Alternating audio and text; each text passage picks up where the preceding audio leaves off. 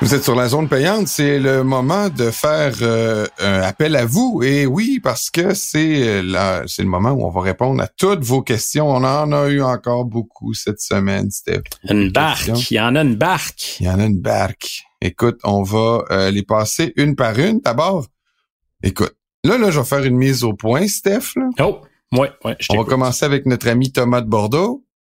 Et je sais que puis là, c'est drôle, cette semaine, il y a eu beaucoup de commentaires sur le fait que j'imitais, c'est surtout moi, là, toi, Steph, tu t'es tenu loin de ça, là, mais que j'imitais régulièrement des accents français et que euh, ça dérangeait. Là. Je sais pas comment dire ça. Ben, c'est drôle en fait parce que les, les commentaires sont arrivés, on n'avait pas à date, puis là sont arrivés en même temps. Fait qu'on s'est posé la question.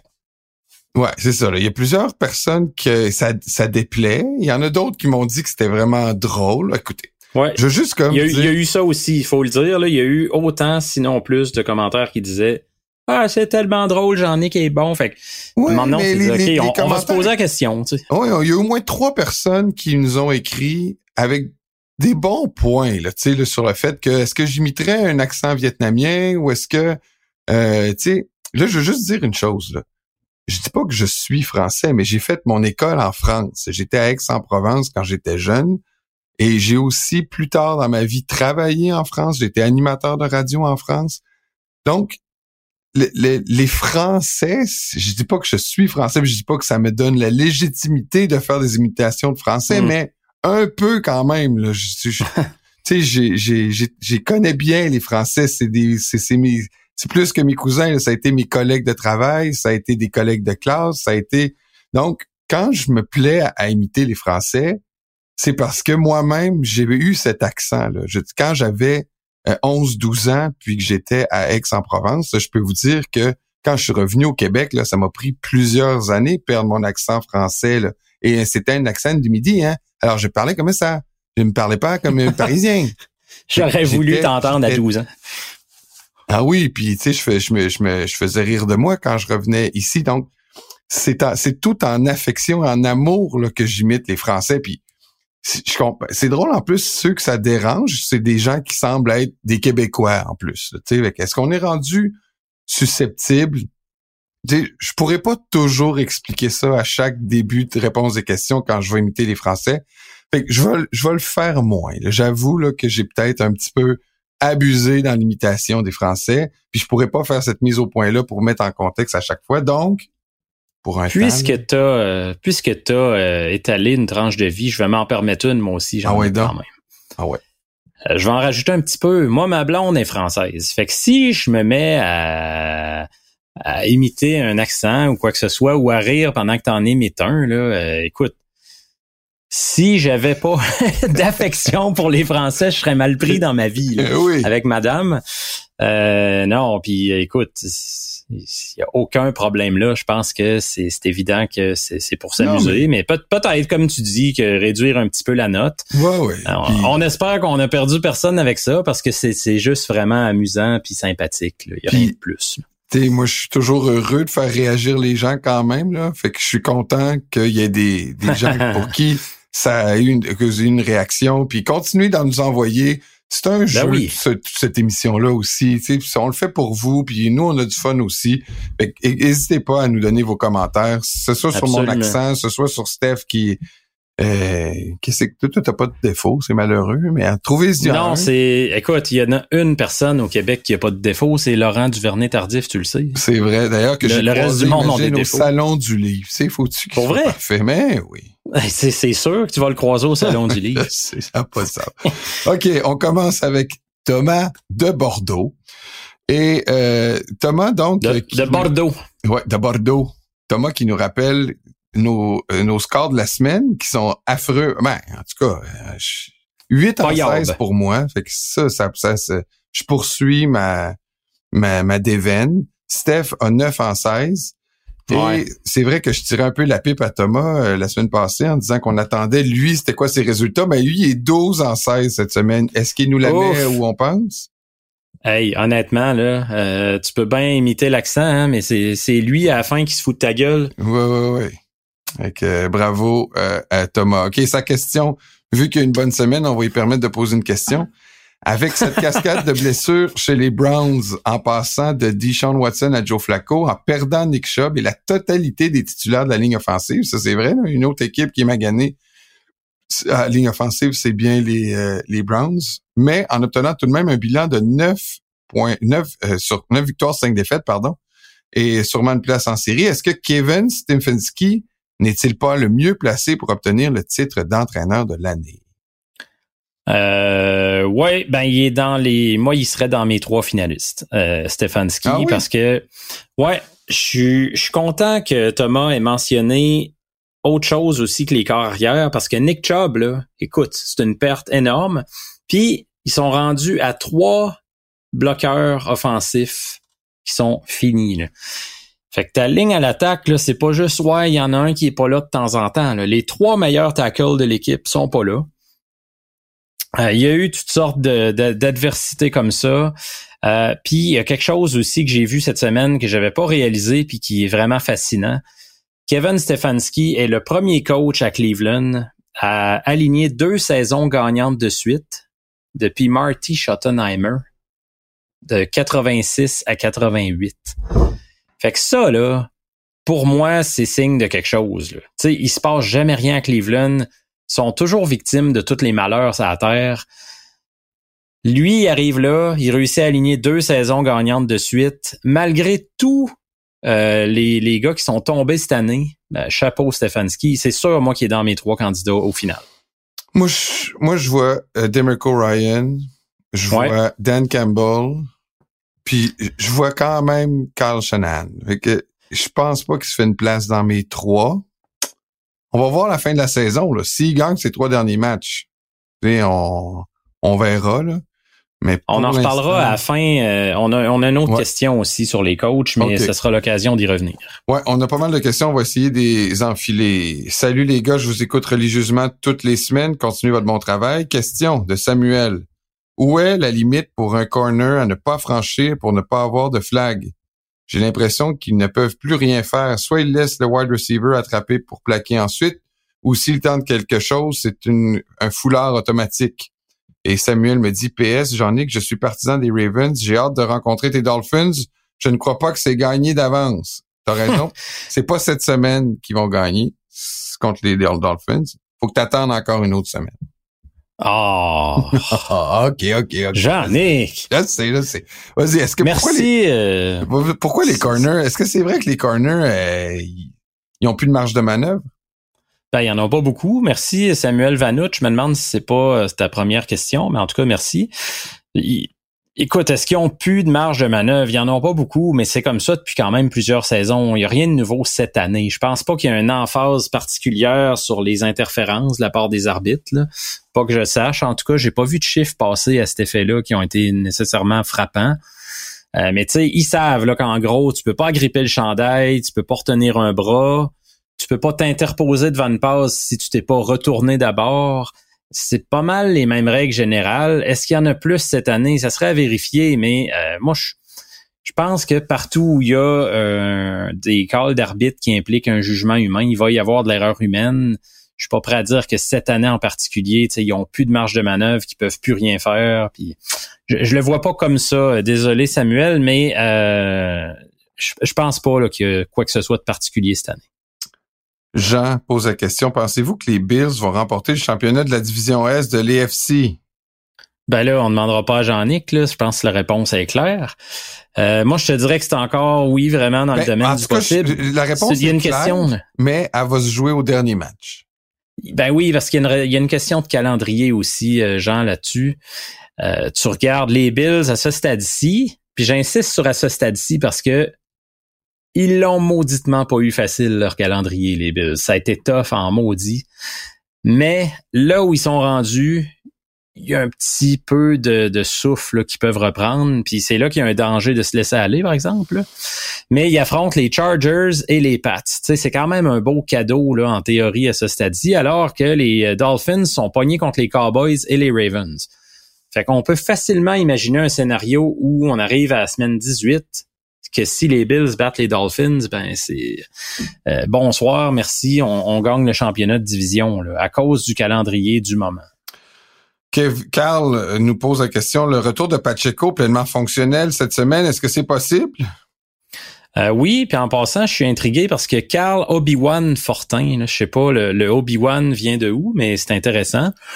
Euh, ben c'est le plan. Andy Reid a dit cette semaine que euh, oui, Pacheco avait subi une opération mineure à l'épaule la semaine passée. Fait que sur le coup, ça fait peur. Une opération, sa saison est finie. Mais non, c'était une procédure très mineure. Puis euh, ce qu'il a dit Reid lundi, c'est que à moins d'une régression soudaine durant la semaine, Pacheco est good to go. Puis tu sais, c'est très bon là pour tout le monde parce que Clyde Edwards-Helaire puis euh, Jarek McKinnon, ils ont fait du boulot quand même correct. Les deux ont pogné une passe de toucher, je pense. McKinnon en a même lancé une sur un jeu assez spécial.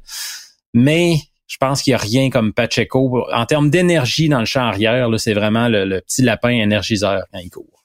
Martin pose la question, pourquoi les experts, entre guillemets, hésitent autant à donner du crédit à Brock Purdy pour les succès des 49ers? On dit qu'il est un corps moyen dans un excellent système, mais Jimmy G jouait dans le même système sans avoir les mêmes chiffres que Purdy. Ouais, euh, je suis dans la team Martin Lambert là, qui met expert entre guillemets parce que moi j'en peux plus là. Tu sais, à un moment donné, combien de temps faut que le gars fasse ses preuves? Il joue carrément à un niveau MVP cette année. Là. Il est dans la discussion officiellement. 29 passes de toucher, 4 interceptions seulement. Il fait pas d'erreur. Puis oui, mais. Il va falloir à un moment donné se poser la question, là. Qu'est-ce qu'il y a de si mal? Admettons, là, qu'on dit, ouais, c'est pour l'instant, à ce stade-ci de sa carrière, très peu avancé, là, faut le rappeler. Admettons que c'est un corps arrière de système. Qu'est-ce qu'il y a de si mal à ça, là? Non, mais tantôt, j'ai volontairement jeté le nom de Carl Shanahan dans entraîneur de l'année. Je suis content que tu m'aies pas repris parce que si tu m'avais repris, je t'aurais repris cette fois-ci. Parce que plusieurs ne voient pas Carl Shanahan comme l'entraîneur de l'année, parce qu'ils disent qu'il y a une trop bonne équipe. OK, fait que là, Carl Shanahan peut pas être coach de l'année, il y a une trop bonne équipe. Non, mais moi, je le mets. Non, mais moi, je le mets. Je le mets, moi. Brock Purdy, Brock Purdy, lui, il peut pas être carrière de l'année, il peut pas être MVP parce qu'il y a un trop bon coach. Hey, ça devient fourrant, là, tout ça. Non, non, Donc, c'est ça. Non, c'est ça. C'est qu'à un moment donné, la seule chose, moi, qui, qui, qui nuit, entre guillemets, là, à Brock Purdy, c'est un peu la même chose à Miami, là. Tu sais, là, je comprends qu'il est loin dans la discussion d'MVP, mais il est dedans un peu, là, toi. Mm-hmm. Mais Tyreek aussi. Fait que là, ouais. McCaffrey dans la discussion pour le MVP à San Francisco, puis Purdy aussi. Fait que là, tu dis, ben là, euh, c'est-tu parce qu'un est là que l'autre est là? Puis là, plus pire encore, ça se peut qu'ils se split les votes rendus au, au, jour du vote. Fait que là... Moi, la façon que je vois ça, c'est que est-ce que Purdy jouerait à, je sais pas moi, à Chicago puis il serait aussi bon? Fort probablement pas.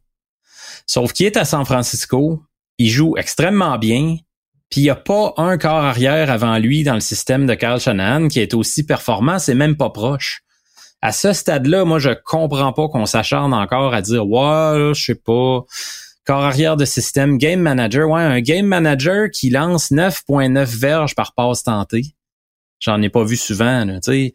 Puis malgré cette moyenne de passes-là qui est très élevée, c'est la plus élevée parmi les partants de la NFL, il complète 70% de ses passes. J'ai vraiment de la misère en ce moment là à trouver des grosses carences dans le jeu de Brock Purdy qui me font dire ah si c'était pas de la marionnette Kyle Shanahan qui le manipule, euh, ce gars-là serait pourri. Je pense quand même qu'on y doit un certain respect. Stéphane, un autre euh, de nos auditeurs de Bordeaux, oui, ça, c'est bien aussi. notre communauté internationale est très vivante, puis on vous invite à continuer de nous écrire. D'ailleurs, on n'a pas de nouvelles de Lauriane cette semaine. Là. Je suis inquiet. C'est peut-être euh, ton imitation de l'accent qui l'a froissé. Peut, fort bien, ou de l'avoir traité de pingre euh, en Auvergne. Ça, c'est encore pire. Donc, Stéphane qui dit la question, euh, qui nous pose la question. Jean Colette, il faudrait garder la foi pour les Dolphins. Tu vois, c'est pas juste moi qui te le dis. Là. Je sais. Après leur victoire logique face aux Jets, d'après ESPN, ils ont 99% de chances d'aller en playoff. Ça, écoute, là, moi, là, je me... Je me j'ai Les modèles de probabilité. Ah, ça, là, j'ai passé, je pense, euh, quasiment une partie de la nuit après le match euh, des Cowboys euh, à, faire des probabilités. Et là, j'en suis venu à la conclusion que le plus gros risque pour les Dolphins, c'est ce sont les Texans. Donc, les Texans ont les plusieurs bris d'égalité, pas juste sur les Dolphins, mais on c'est l'équipe qui doit le perdre pour que le, les Dolphins soient, puissent faire les séries à 17 et les, les Broncos. Donc, deux équipes qui ont des bris d'égalité suffisants pour déclasser les Dolphins si jamais il y a égalité. Alors, Stéphane qui dit, j'ai une question pour la prochaine émission, donc la voici, plutôt côté business que sur le terrain. L'expérience ratée des Browns avec Deshaun Watson, on va attendre un peu avant de dire qu'elle est ratée, mais on comprend ton point, Stéphane. Mm-hmm. Sonne-t-elle la fin des contrats 100% garantis dans la NFL? À bientôt dans la zone payante. Euh, je pense que pour un bon bout, oui, parce que l'occasion était là pour les joueurs de mettre un pied à terre puis de dire c'est comme ça que ça va se passer maintenant, parce que tu avais des gros canons dans la dernière saison morte qui négociaient. Tu avais Joe Burrow, tu avais Justin Herbert, tu avais Lamar Jackson, tu sais, ça brassait pas à peu près, il faut s'en rappeler. Jackson était rendu à deux semaines avant de signer, il avait demandé un échange des aux Ravens. Fait que ça brassait beaucoup s'il y a un moment où les joueurs avaient la chance de mettre leur pied à terre puis de dire écoute là, là on a des trois des tops de la ligue, c'est le temps. Ils l'ont pas fait. Euh, moi, je pense pas. Je pense que les, propriétaires comprennent à quel point c'est un risque là, euh, vraiment, vraiment trop énorme. Euh, puis la fenêtre pour ça est passée. En tout cas, je pense pour un petit moment.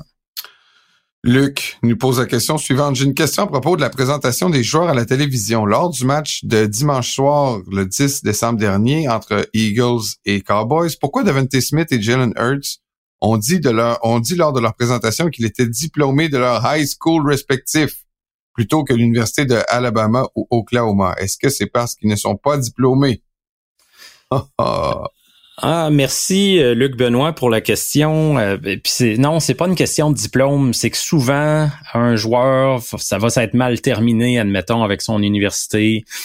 Euh, il y a eu de la bisbille un peu, des petites chicanes ici et là. Ou des fois, c'est tout simplement, moi, ce que, ce que j'avais vu des fois, il y a certains joueurs qui estiment qu'ils ont eu leur meilleure période de leur vie au secondaire, puis qui préfèrent se rattacher à cette époque-là. Euh, c'est toutes sortes de raisons comme ça, là, mais c'est pas euh, c'est pas rattaché à un, diplôme. il y en a aussi qui sont des clowns, puis ça fait 14 Monday Night qu'ils font, puis ils finissent par dire c'est quoi leur elementary school, puis euh, ils, Exactement. Ils, ont aucune obligation dans ces affaires-là. OK, on poursuit ça, ils s'amusent un peu. Le, sujet de la, la parce que Fabrice nous pose une question un peu là-dessus. Il dit, j'ai trois questions pour vous qui comparent la NFL à la NCAA. Un, est-il plus impressionnant pour un joueur de gagner un Iceman ou un MVP? C'est capable de répondre ça en deux mots, Steph? Euh, pour moi, tu sais, écoute, Iceman, c'est le joueur le plus utile au college, puis MVP, joueur le plus utile dans la NFL. C'est l'équivalent. Quand même que tu dirais, ouais, mais MVP, c'est plus gros, c'est la NFL. Non, parce qu'à un moment où le joueur gagne l'Iceman au niveau universitaire, qui peut pas faire autrement qu'être très impressionné par euh, ce, trophée-là. Fait que pour moi, ça, ça s'équivaut. Ah ouais, moi c'est MVP NFL quand même, sport professionnel avant le sport amateur, mais j'entends ce que tu me dis. Est-il plus impressionnant pour un coach d'avoir du succès dans la NFL ou dans la NCAA? Euh, là, par contre, moi, j'irais avec la NFL clairement parce que c'est rien pour dénigrer les coachs de la NCAA, mais un, on en a vu plusieurs qui sont passés dans la NFL qui l'avaient pas pantoute. Deux, euh, c'est que tu gères des gros égaux, des gros salaires, t'as pas les mêmes facilités de, recrutement. Tu c'est pas juste je m'en vais voir le jeune, j'essaie de le convaincre. Il euh, faut que tu repêches, faut que tu prennes les bonnes décisions, faut que tu prennes les bonnes décisions pour tes dépenses sur le marché des agents libres. Je pense qu'il y a beaucoup plus de critères qui rentrent en ligne de compte que simplement le coaching et euh, le recrutement. Pour ça, je dirais NFL. Troisième question, Fabrice, t'es chanceux, c'était ton jour de chance, on t'en accorde pas mal, mais est-il plus prestigieux pour une équipe de gagner un National Championship ou un Super Bowl? Euh, moi, je dirais le Super Bowl quand même. C'est, quand même le championnat professionnel. Ce qui est impressionnant du National Championship, c'est que en tout cas, là, ça va changer l'an prochain avec 12 équipes en série. Mais depuis quelques années déjà, c'est quatre équipes en série. Tu n'as vraiment pas grand chance au college de faire les séries. Tu peux avoir une fiche parfaite, on l'a vu cette année avec Florida State, puis pas faire les séries. à cause de toutes sortes de facteurs là, autres.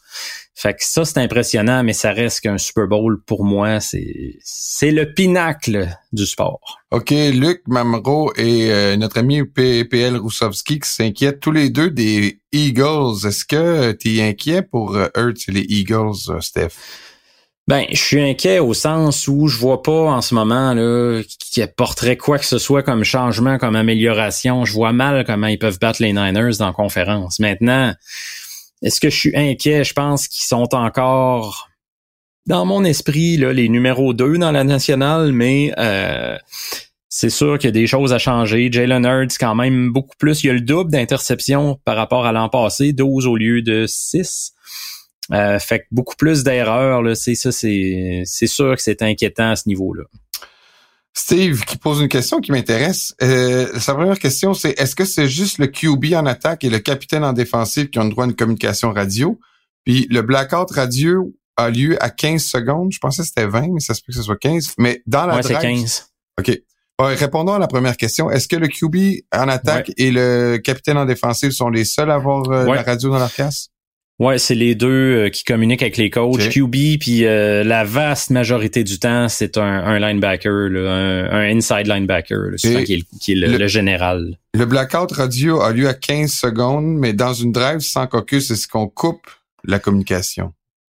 Je pense pas qu'on coupe la communication, mais euh, parce que même dans une attaque sans caucus, tu as 40 secondes, là, à ce que je sache, entre les jeux. C'est pas le nombre de secondes qui diminue, c'est que tu exécutes plus vite. Donc, forcément, ça communique beaucoup plus vite. Je pense que dans ce temps-là, le corps arrière a plus de liberté à ligne de mêlée. Puis souvent, on va même appeler aussi deux jeux de suite pour essayer de faciliter, là, quand tu arrives à la ligne de mêlée, est-ce que tu snaps le ballon à terre ou tu as tout de suite un autre jeu en banque? Mais c'est des façons d'accélérer. Si, si sont 7 sur la ligne, il peut plus parler. Non, non, ça tu peux pas, là, c'est impossible. OK. Tu peux pas parler jusqu'à la dernière seconde, mais même sans le règlement exact à ce niveau-là, par contre, là, ça, ça serait à vérifier parce que j'ai, j'ai rien. Mais ça m'intéresse. J'aimerais savoir quand est-ce qu'il coupe la.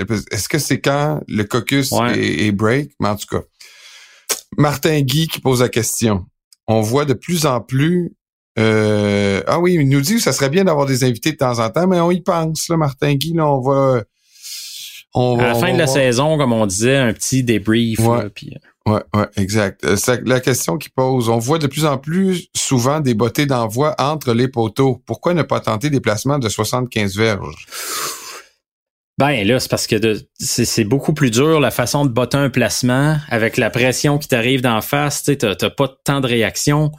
Il faut que tu bottes vite, il faut que tu bottes précisément dans un laps de temps très très court par rapport au botter d'envoi où tu personne dans ta face puis tu peux y aller là, pas, mal plus librement. Là. Je pense pas que tu peux dire demain matin ah vu qu'on a fait un botté d'envoi de 80 verges, ben on est capable sur un placement. C'est le même depuis la nuit des temps. Euh, mais sauf qu'on les voit de plus en plus loin. Il est pas, il est pas impossible qu'un jour on essaie un placement de 70 verges, mais. C'est pas impossible parce que quand moi j'étais jeune, euh, je me souviens pas qu'on ben, voyait des placements de 60. C'était rare, là. Ouais, moi tout. Écoute, il y avait, il y avait le record de 63. Il y a le gars avec son, son, son pied en bois, là. Tom Dempsey, je pense. Ouais, le pied est coupé.